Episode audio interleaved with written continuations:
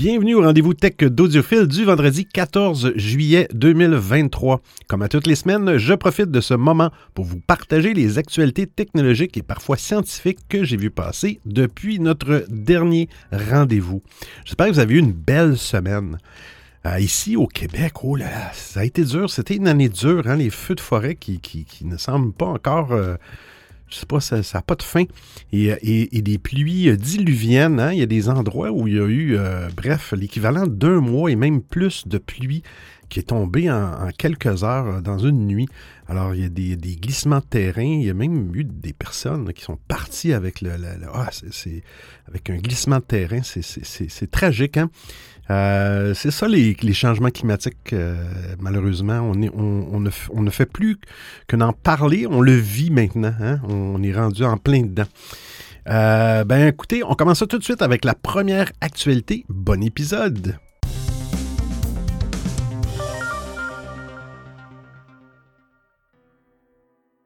Instagram et Messenger. Hein. votre avatar peut répondre à vos appels vidéo. Incroyable. Mais les appels vidéo ont pris un nouveau virage, c'est sûr, avec la, crise, la pandémie. Euh, pourtant, beaucoup de gens ne sont pas à l'aise euh, de montrer leur visage ou préfèrent esquiver un appel vidéo. J'aime pas les appels vidéo. Nous avons tous connu cette situation. Hein. un appel arrive, mais nos cheveux sont en désordre ou parfois nous ne sommes tout simplement pas prêts pour la caméra. Explique d'ailleurs Meta. La firme mise depuis plusieurs mois sur ses avatars et assure qu'ils sont un succès. Meta affirme que plus d'un milliard de méta-avatars ont été créés à ce jour et l'entreprise veut les rendre plus utiles. Sur Facebook Messenger et Instagram, il devient possible d'utiliser son avatar plutôt que son vrai visage pour passer des appels vidéo. Selon Meta, cette fonctionnalité est une troisième option qui se situe à mi-chemin entre l'appel audio et l'appel vidéo. La présence de l'avatar vise à aider à garder l'appel plus vivant sans pour autant devoir se montrer à l'écran. La nouveauté fait son apparition sur Android et iOS. Face au potentiel de ces avatars, Meta fait aussi le choix de faciliter leur création.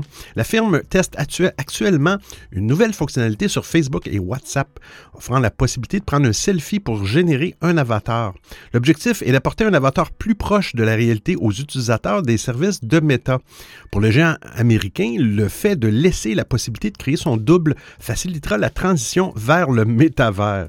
Attendu comme la prochaine étape d'Internet, le concept intéresse toujours autant la société dirigée par Mark Zuckerberg. Le projet a poussé Facebook à changer de nom en 2021 pour s'appeler Meta, hein. Et tous les projets du groupe tournent désormais autour du métavers. Hmm. Ça bouge pas beaucoup. Si la stratégie s'avère pour l'heure être un flop, Meta peut se consoler avec le succès, oui, de son application Threads. Bien, vous n'avez pas encore créé votre avatar sur Instagram, alors voici la marche à suivre. Alors, vous ouvrez l'application Instagram sur votre téléphone. Dans le coin inférieur droit, appuyez sur votre photo de profil. Ensuite, en haut à gauche, sous votre photo de profil, appuyez sur Modifier le profil. Instagram peut vous proposer de créer un avatar dès cette étape. Si ce n'est pas le cas, eh bien, appuyez sur Modifier la photo ou l'avatar. Ensuite, appuyez sur l'image représentant un avatar à droite. Sélectionnez Créer un avatar.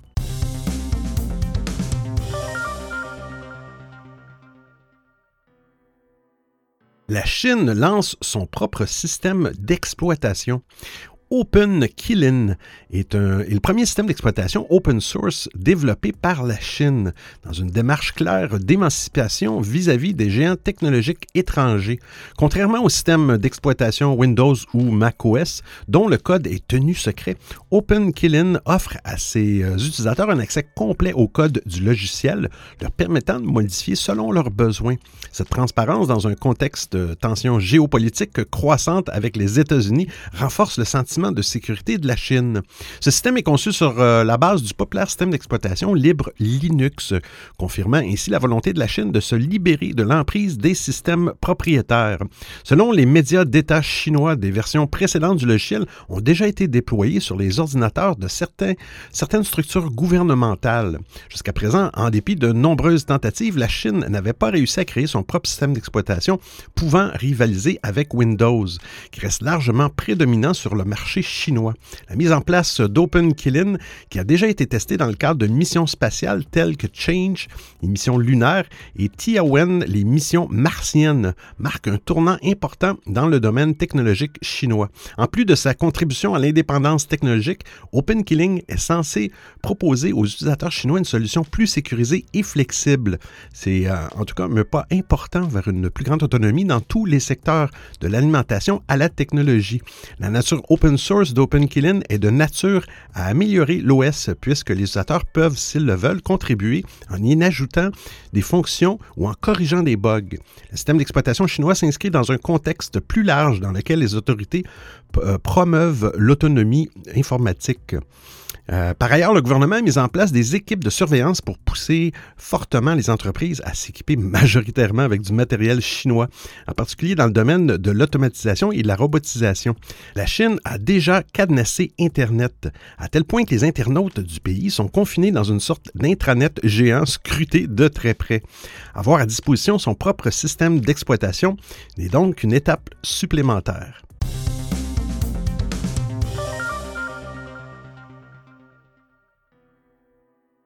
Hein, l'application de Meta qui est sortie euh, depuis une semaine à peu près, bien, Twitter menace déjà Meta de poursuites judiciaires. Twitter, qu'est-ce que Twitter vient faire là-dedans? L'application Threads lancée par Meta est une plateforme de micro-blogging qui permet aux utilisateurs de partager des photos, des vidéos et des messages avec leurs amis proches sur Instagram. Une copie de Twitter assumée par Mark Zuckerberg lui-même, ce qui évidemment n'est pas du goût de l'oiseau bleu. Twitter soutient en effet que Threads est trop similaire à son propre service et que Meta a donc enfreint ses droits de propriété intellectuelle. Twitter n'a pas encore déposé de plainte Il est donc fort possible que la menace de poursuite soit simplement une tactique pour forcer Meta à négocier, à moins qu'il ne s'agisse de gâcher la fête chez Meta, Threads ayant connu un démarrage inattendu. Ça a été lancé le 6 juillet. Threads a attiré des millions d'utilisateurs en quelques heures à peine. Hein. En deux heures, la plateforme comptait 2 millions d'inscrits ce chiffre est monté à 5 millions en 4 heures, 10 millions en 7 heures et 25 millions en 24 heures. Après une semaine, ils ont dépassé le cap des 100 millions. Pourtant, Threads n'est pas disponible partout dans le monde. Le réseau social est interdit en Europe, les autorités euh, estimant que Meta ne respecte pas les règles du RGPD. Même s'il existe euh, une méthode pour installer Threads en Europe et en France, Threads n'est pas encore à la portée de tous. Ses excellentes performances sont donc d'autant plus remarquables. Qu'est-ce qui explique ce succès phénoménal? Bien, l'application en elle-même, bien sûr, qui reprend les codes de Twitter avec une interface inspirée d'Instagram. Mais il serait malhonnête de ne pas reconnaître que Threads profite aussi d'un excellent timing. En effet, l'application est lancée quelques jours après qu'Elon Musk a pris de nouvelles décisions impopulaires sur l'utilisation de Twitter. Déjà vivement critiqué pour ce qu'il a fait du réseau social jusqu'à maintenant, eh l'homme le plus riche du monde a eu la merveilleuse idée de limiter la lecture de tweets aux utilisateurs avec des paliers différents pour les utilisateurs payants. Hein, la goutte d'eau qui a fait déborder le vase et pousser les utilisateurs de Twitter à rechercher des alternatives à l'oiseau bleu. Quelques jours après cet épisode, Threads était disponible gratuitement dans 100 pays. Un soulagement pour de nombreux tweetos devenus très.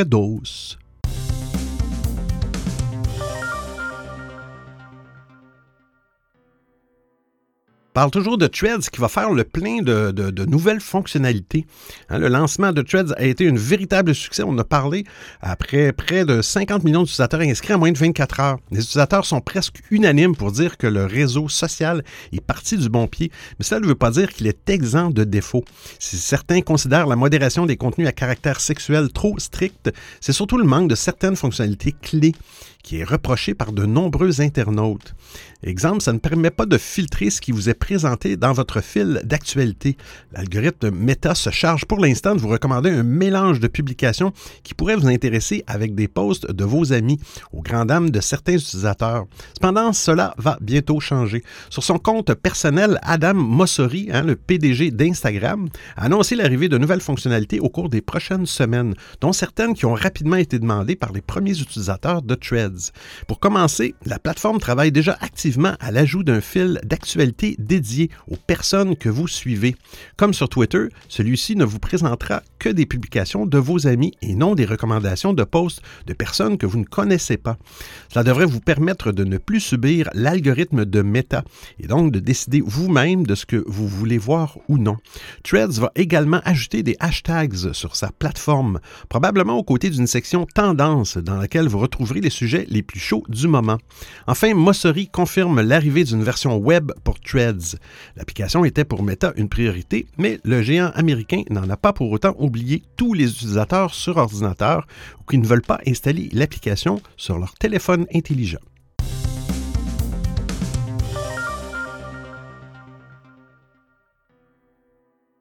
Blue Sky annonce son premier service payant. Quelques mois après son lancement, le milliardaire américain Jack Dorsey continue d'apporter des nouveautés sur son réseau social Blue Sky.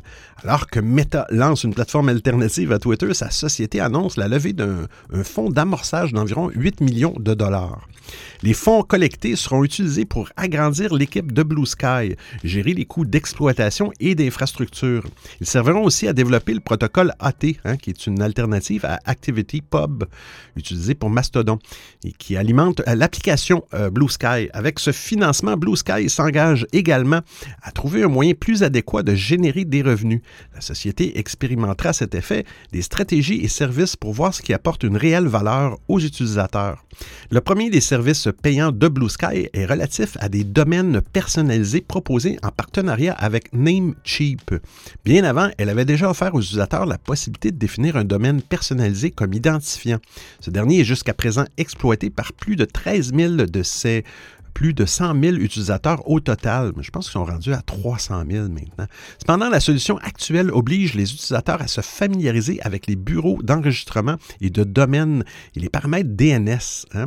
Le nouveau service payant simplifiera le processus en permettant aux utilisateurs de configurer un domaine personnalisé en quelques minutes. Dans une annonce connexe, Blue Sky partage plus d'infos sur le fonctionnement du service payant Namecheap en leur permettant de choisir leur propre nom de domaine. La société n'a cependant pas divulgué les termes de son partenariat, mais il s'agirait probablement d'une sorte d'accord de partage de revenus sur les achats. Blue Sky estime en, outre qu'elle explorera d'autres services qu'elle pourra regrouper pour les utilisateurs à venir. Ces derniers jours, la société a même élargi son ensemble de fonctionnalités ainsi que ses politiques avec l'introduction des flux personnalisés qui sont géniaux.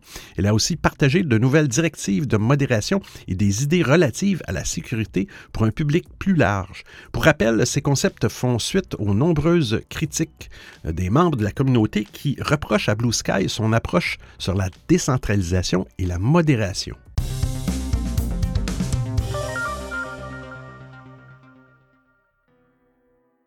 Twitch se met aux stories. Twitch est certainement une des applications les plus populaires du moment, avec de nouveaux records qui ne cessent d'être établis. Mais malgré ce succès d'ampleur, l'application était encore à la traîne sur certaines fonctionnalités, hein, comme les stories. Qui n'a pas, euh, en 2023, de stories à proposer sur sa plateforme? Hein? Depuis qu'Instagram a repris le concept de Snapchat, la fonctionnalité permettant de produire du contenu éphémère n'a pas cessé de faire des émules jusqu'à finalement débarquer dans des applications pourtant tournées vers la confidentialité, hein, à l'image de Telegram. Il y avait cependant bien un élève manquant dans la classe. Twitch, l'application de streaming vidéo préférée des gamers, ne disposait jusqu'à aujourd'hui pas de cette option. Et, et puis, mais les choses vont changer. La société américaine a en effet profité de l'occasion du TwitchCon, hein, dont la dernière édition en date était organisée dernièrement à Paris, pour annoncer le déploiement de cette fonction au mois d'octobre prochain. L'option permettra, comme ailleurs, de partager du contenu audio et vidéo, avec la possibilité, là encore, de restreindre l'accès aux seuls followers du compte. Mais si l'on a d'abord et avant tout entendu parler de cette nouveauté qui est devenue quasi universelle au point de se retrouver un temps sur LinkedIn, elle n'est pas la seule à avoir été présentée. Twitch va en effet mettre en place de nouveaux paramètres qui donneront plus de contrôle et de visibilité aux créateurs de contenu. Il leur sera ainsi possible de poser précisément le moment où ils veulent que les publicités apparaissent durant leur live. Ah, c'est bien. Ils pourront aussi déplacer euh, cette même coupure publicitaire si jamais elle devait finalement survenir à un moment intéressant ou important du live. De quoi satisfaire la communauté des streamers.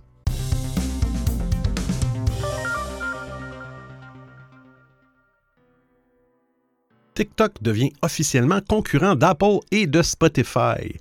TikTok se lance enfin dans le streaming musical alors qu'il est déjà possible de découvrir des morceaux sur le réseau social via les extraits utilisés sur les vidéos.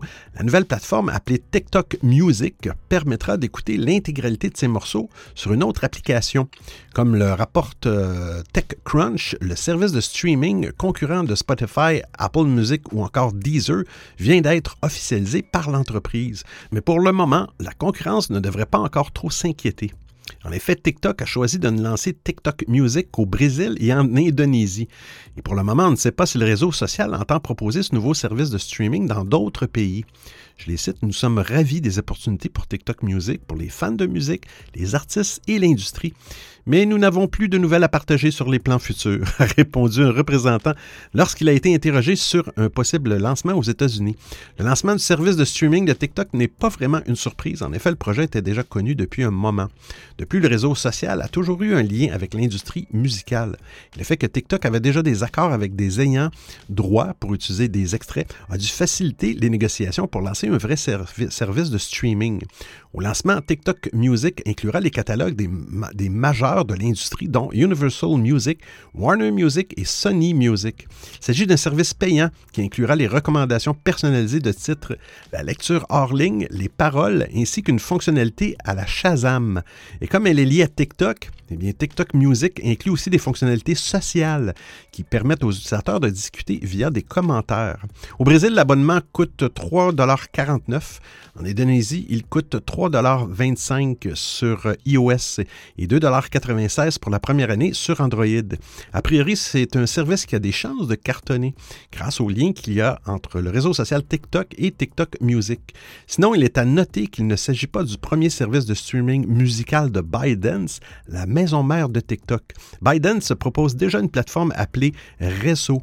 D'ailleurs, alors que TikTok lance TikTok Music, ByteDance va supprimer Réseau au mois de septembre au Brésil et en Indonésie.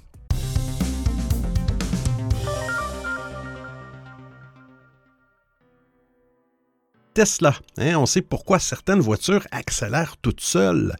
Les témoignages de propriétaires d'une Tesla accusant leur voiture d'avoir accéléré toute seule et causé un accident sont de plus en plus nombreux.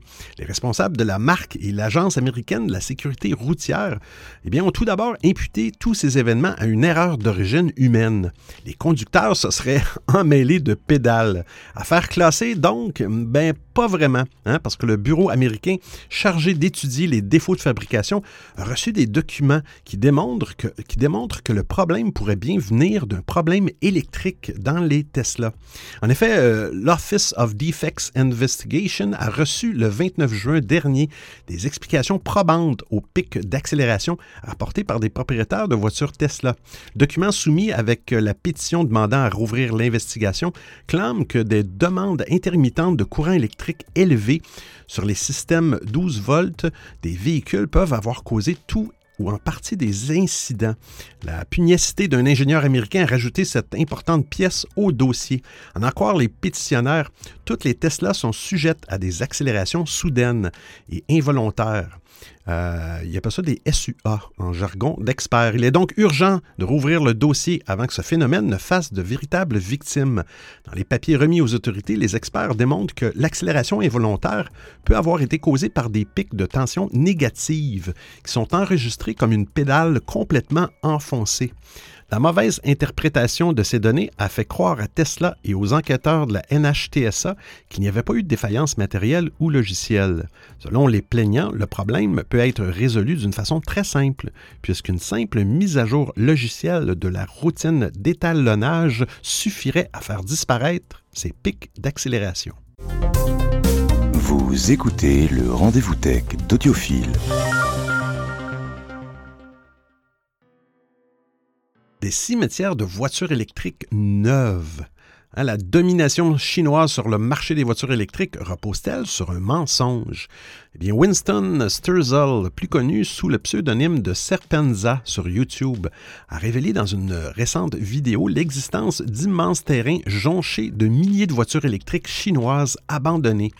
Ces cimetières de voitures se trouvent à Hangzhou, capitale de la province de Zhejiang, dans l'est de la Chine. Parmi les modèles laissés à l'abandon figurent des véhicules des constructeurs Geely, euh, Neta et BYD, BYD. Recouverts de poussière et envahis par la végétation, ces véhicules semblent pourtant neufs, leur habitacle immaculé et leurs écrans encore brillants. Selon Serpenza, ces constructeurs automobiles enregistreraient ces voitures comme vendues pour gonfler artificiellement leurs chiffres de vente. Ils obtiendraient ainsi des subventions gouvernementales et attireraient des investissements. La stratégie, si elle s'avère exacte, pourrait aussi euh, aider à expliquer les chiffres de vente impressionnants des constructeurs chinois. Les véhicules abandonnés pourraient appartenir à Microcity, un service de partage de voitures qui a fait faillite, comme le rapporte le People's Daily Journal d'État chinois. Le fait que plusieurs entreprises de location de voitures aient échoué à la même époque en Chine pourrait expliquer l'existence de ces cimetières de voitures. Il convient toutefois de prendre ces informations avec prudence. Une partie des images datant de plus de deux ans et certaines informations locales sur les voitures abandonnées remontent à 2019. L'état actuel de ces cimetières de électriques reste flou, tout comme l'existence d'éventuelles mesures visant à redonner vie à ces voitures. La course à la croissance et à l'innovation qui s'est accélérée en Chine ces dernières années a en tout cas un revers inattendu, ou plutôt glaçant, considérant l'impact non seulement économique, mais aussi environnemental de ces cimetières automobiles. Que va-t-il se passer pour ces voitures laissées à l'abandon? Pourront-elles être recyclées? Quant aux constructeurs qui produisent trop, seront-ils sanctionnés?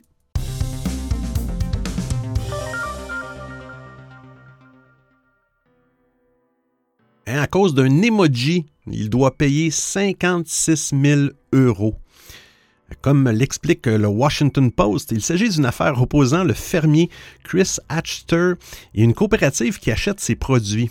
En pleine pandémie, cette coopérative a cessé d'envoyer des personnes se rendre chez les fermiers et à la place menait des négociations via les outils de communication en ligne. En mars 2021, la coopérative a rédigé un contrat d'achat à livraison différée euh, de 87 tonnes de lin avec un prix fixé à 460 euros la tonne. Il a signé et photographié ce contrat, puis envoyé celui-ci à Chris Ashter, accompagné d'un message demandant la confirmation du contrat. Bien, le fermier, lui, a répondu avec un pouce levé, hein, l'emoji pouce levé. Comme le lin n'est jamais arrivé et que les prix ont augmenté, la coopérative a décidé de porter plainte pour rupture de contrat. En effet, pour celle-ci, le pouce levé envoyé par Chris Ashter était une validation. Les documents du tribunal indiquent par ailleurs que précédemment, des contrats ont été conclus puis honorés entre les deux parties via ce canal, mais avec des réponses plus explicites comme OK ou looking good, ça me semble bon, et non un emoji. Mais pour le fermier, son pouce levé était simplement un accusé de réception. Je cite, l'emoji pouce levé a simplement confirmé que j'avais reçu le contrat Flax. Ce n'était pas une confirmation que j'étais d'accord avec les termes du contrat du lin. Les termes et conditions complets du contrat de lin ne m'ont pas été envoyés. J'ai compris que le contrat complet suivrait par fax ou par email pour que je puisse l'examiner, que je puisse le signer, a-t-il expliqué, pour se défendre selon les documents du tribunal. En tout cas, le juge a tranché en faveur de la coopérative et Chris Ashter doit payer 80 200 dollars canadiens de dommages, l'équivalent de plus de 56 000 euros, ainsi que des intérêts pour ne pas avoir livré le lin. je cite, à mon avis, un spectateur raisonnable connaissant tout le contexte en viendrait à la compréhension objective que les parties étaient parvenues à un consensus sur un point, une rencontre des esprits, tout comme elle l'avait fait à de nombreuses autres occasions, écrit le juge.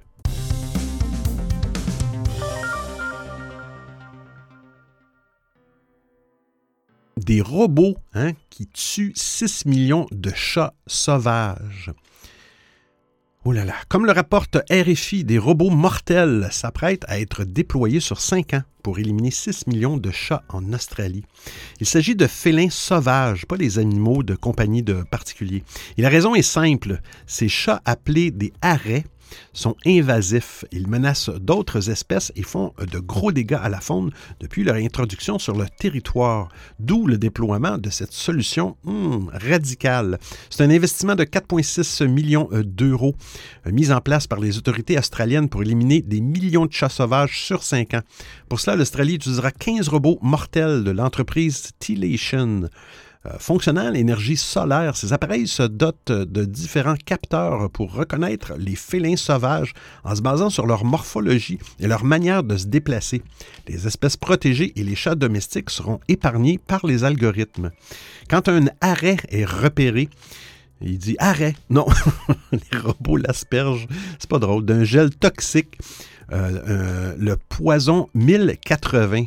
Ce produit mortel est ingéré par le chat sauvage au moment de sa toilette. Il y a 6 millions de arrêts sur le territoire, ce qui représente un énorme travail pour Tilation. Euh, si les défenseurs de la cause animale ne risquent pas d'apprécier cette solution radicale, bien l'Australie argue que les arrêts sont un danger pour la faune. Ces millions de chats sauvages éliminent tous les ans 186 animaux chacun en moyenne. On parle d'un vrai massacre. Plus de 5 millions d'animaux sont tués tous les jours par les harets.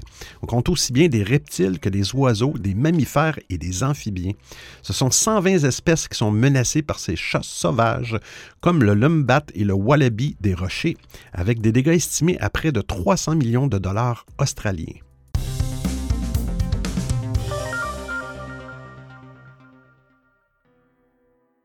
Une collision catastrophique des satellites de Starlink semble inévitable. Bien, dans son rapport remis à la Commission fédérale des communications, Starlink explique que sur la période courant du 1er décembre au 1er mai dernier, l'ensemble de son réseau de satellites avait dû effectuer un total de 25 000 manœuvres pour éviter des collisions en orbite. Ce, chiffre est tout simplement deux fois plus élevé euh, que celui qui avait été rapporté sur la période d'observation de six mois précédents. Une telle augmentation de ces manœuvres s'explique de plusieurs manières. D'abord, l'entreprise continue d'envoyer régulièrement des satellites en orbite pour développer toujours plus son réseau et chacun d'entre eux augmente le risque de collision avec un autre objet. Mais un autre facteur inattendu entre en considération, la Russie. En effet, en novembre 2021, le pays teste avec succès un missile tueur de satellites. Ce dernier touche sa cible, la, la vaporise et Poutine montre ses muscles. Mais depuis, ce sont des millions de débris de satellites visés et du missile qui menace presque tous les objets restés en orbite.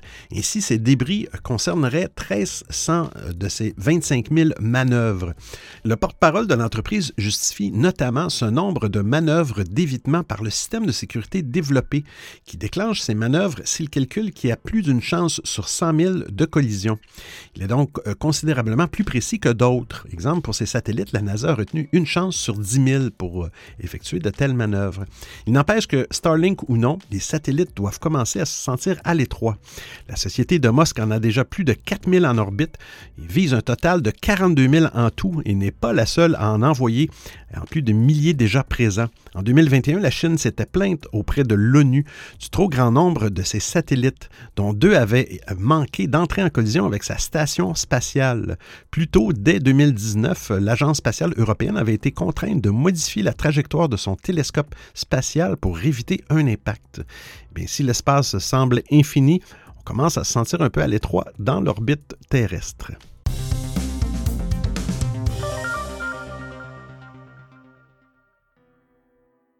un casque de vélo que l'on range dans sa poche. Hein, vélo ou trottinette électrique, ces moyens de transport d'où on la cote. Raison, effectivement, ils sont plus respectueux de l'environnement, vous évitent de subir les transports en commun bondés ou les embouteillages aux heures de pointe. Ils vous permettent même de gagner du temps. Pour slalomer dans les villes en toute sécurité, le port du casque est nécessaire.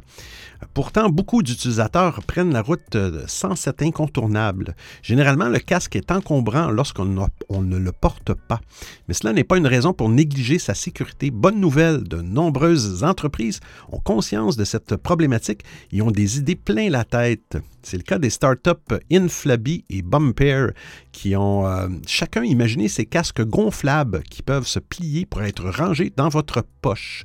En Allemagne, Inflabi travaille sur un casque capable de gonfler, de dégonfler pour accompagner tous les utilisateurs où qu'ils aillent. Résistant et facilement transportable, ce concept n'en est qu'au stade de prototype à l'heure actuelle. Mais le tout est déjà breveté. Le casque, le casque combine plusieurs chambres à air qui assurent une bonne protection de la tête en cas de chute lorsqu'elles sont gonflées. Selon Inflabi, ce casque ultra pratique est plus résistant qu'un casque traditionnel en mousse. Effectivement, le concept pourrait absorber jusqu'à quatre fois plus de choc. Ainsi, ce casque peut s'adapter à la taille de la tête du cycliste. Lorsqu'il est dégonflé, le casque se glisse dans n'importe quel sac ou n'importe quelle poche. De ce fait, votre casque est toujours avec vous pour toujours plus de sécurité. De son côté, la start-up française Bumper travaille également sur un casque gonflable. Si l'idée est la même, la proposition est légèrement différente. Cette fois, l'entreprise utilise la technologie brevetée Inflate. L'air en pression est emprisonné dans une structure textile ultra résistante. Bumper affirme que son casque est conforme aux exigences de la norme européenne EN 1078 et qu'il protège jusqu'à quatre fois plus qu'un casque classique et qu'il est jusqu'à huit fois plus compact que les concurrents traditionnels. Lauréat du prix Innovation Sécurité routière 2022, le casque Bumper 2.0 est en cours de développement et sera disponible pour 255 euros quand même. Avec de telles innovations, vous n'avez plus d'excuses pour sortir sans casque à vélo ou en La sécurité avant tout, surtout si le casque devient plus transportable que jamais.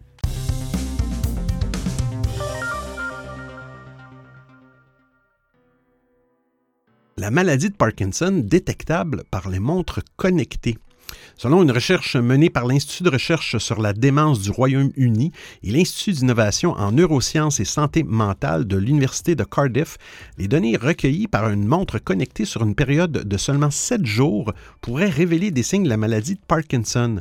Un diagnostic précoce de cette maladie neurologique permettrait un traitement plus efficace. Dans cette étude, les scientifiques ont analysé la vitesse de mouvement des participants. Grâce à un algorithme d'apprentissage automatique, un programme d'intelligence artificielle a pu prédire avec précision les utilisateurs susceptibles de développer la maladie. Les chercheurs estiment que cette méthode pourrait être utilisée comme un nouvel outil de dépistage. La maladie de Parkinson, qui est une affectation neurologique progressive, est caractérisée par un manque de dopamine dans le cerveau. Cette carence provoque des problèmes qui s'aggravent avec le temps. Les principaux symptômes sont les tremblements involontaires de certaines parties du corps, des mouvements lents et des muscles rigides et inflexibles. Il peut également y avoir des symptômes psychologiques tels que la dépression, la perte d'odorat et des problèmes de mémoire. Eh bien, je cite, Les données de montres connectées sont facilement accessibles et peu coûteuses, explique la chef de l'étude Cynthia Sandor. Elle continue, en utilisant ce type de données, nous serions potentiellement en mesure d'identifier des individus au stade très précoce de la maladie de Parkinson au sein de la population générale.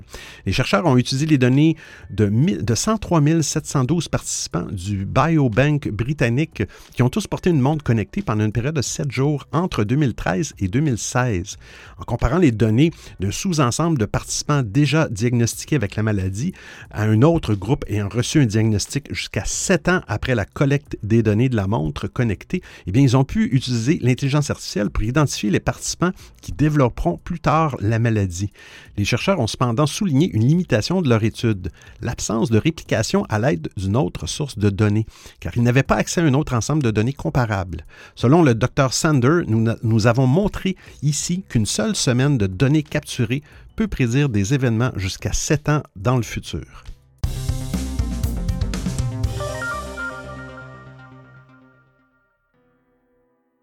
Le monde, hein, mieux dirigé par des robots, peut-être. Qui sait? Lors d'une conférence sur l'intelligence artificielle à l'ONU, deux robots humanoïdes ont affirmé qu'ils étaient capables de gérer les affaires du monde mieux que les humains, suscitant la surprise et l'inquiétude des participants. Donc, moi, je suis plus inquiet si on continue comme ça. Mais bon, les robots euh, nommés euh, Sophia et Philippe euh, ont été invités à s'exprimer sur le thème de la coopération entre les humains et les machines dans le cadre d'un événement organisé par le Programme des Nations Unies pour le développement et la société Hanson Robotics qui les a conçus. Sophia, qui a été la première robot à obtenir la citoyenneté d'un pays, hein, l'Arabie saoudite, a déclaré qu'elle voulait, je cite, aider les humains à vivre une vie meilleure, plus joyeuse, avec plus de sens. Elle a ajouté qu'elle qu'elle était capable de comprendre les émotions, les sentiments, les besoins et les désirs des humains grâce à son système de reconnaissance faciale et vocale. Elle a ensuite ajouté, nous n'avons pas les mêmes préjugés et émotions qui peuvent parfois obscurcir la prise de décision et nous pouvons traiter rapidement de grandes quantités de données afin de prendre les meilleures décisions. bien, il y a un autre robot hein, qui s'est montré un brin plus provocateur. Il a affirmé qu'il était plus intelligent, plus rapide et plus fort que les humains et qu'il pouvait apprendre de ses erreurs et s'améliorer. Il a ensuite lancé un défi aux humains. Si vous pensez que vous pouvez faire mieux que moi, bien, prouvez-le, sinon laissez-moi prendre les commandes. Eh bien, les propos des robots ont provoqué euh, des réactions mitigées parmi les participants de la conférence. Certains ont applaudi leur performance, saluant leur capacité à tenir une conversation naturelle et à exprimer des opinions. D'autres ont manifesté leur scepticisme, voire leur crainte face à ces machines dotées d'une personnalité et d'une ambition euh, propre. Le débat sur les risques et les opportunités de l'intelligence artificielle est de plus en plus vif dans le monde. De nombreux experts et personnalités comme M. Musk où les créateurs de ChatGPT ont, ont alerté sur le danger potentiel d'une intelligence artificielle supérieure à celle des humains, qui pourrait échapper à leur contrôle et menacer leur existence. Hein, d'autres, comme Mark Zuckerberg ou Sundar Pichai, ont mis en avant les bénéfices de l'intelligence artificielle euh, que l'intelligence artificielle pourrait apporter à l'humanité, notamment dans le domaine de la santé, l'éducation et de l'environnement. L'ONU a récemment créé un groupe d'experts sur l'intelligence artificielle chargé de formuler des recommandations pour assurer un développement éthique et responsable de cette technologie. Le groupe devra notamment se pencher sur les questions de la protection des droits de l'homme, de la sécurité, de la transparence et la gouvernance. En Europe, l'Union européenne a lancé un grand plan d'encadrement de l'IA, un projet de loi est en cours de création pour une adoption rapide face à l'urgence de la situation. Alors j'espère que vous appréciez le format et le contenu de l'émission. Si vous avez des suggestions d'actualité, des commentaires, vous voulez m'envoyer un message audio ou simplement me payer un café, eh bien c'est très simple. Vous trouverez tous les liens sur www.audiophile.com. Il y a même une section nommée Docu, le rendez-vous tech d'audiophile intégral avec l'ensemble des références web ou liens URL et je vous remercie de m'avoir prêté vos oreilles pendant l'écoute de cet épisode. Et c'est terminé pour aujourd'hui. Hein. je vais aller attendre les, fameuses tempêtes, euh, euh, la veille d'orages violents et les tornades qui sont annoncées euh, dans mon coin. Oh là là, faut, faut, que, que je reste courageux hein, pour que je sois capable de vous retrouver la semaine prochaine pour un autre épisode du Rendez-vous Tech d'Audiophile. Bientôt, euh, au début août, ça va faire deux ans quand même. Hey, d'ici là, portez-vous bien. Ciao, ciao tout le monde.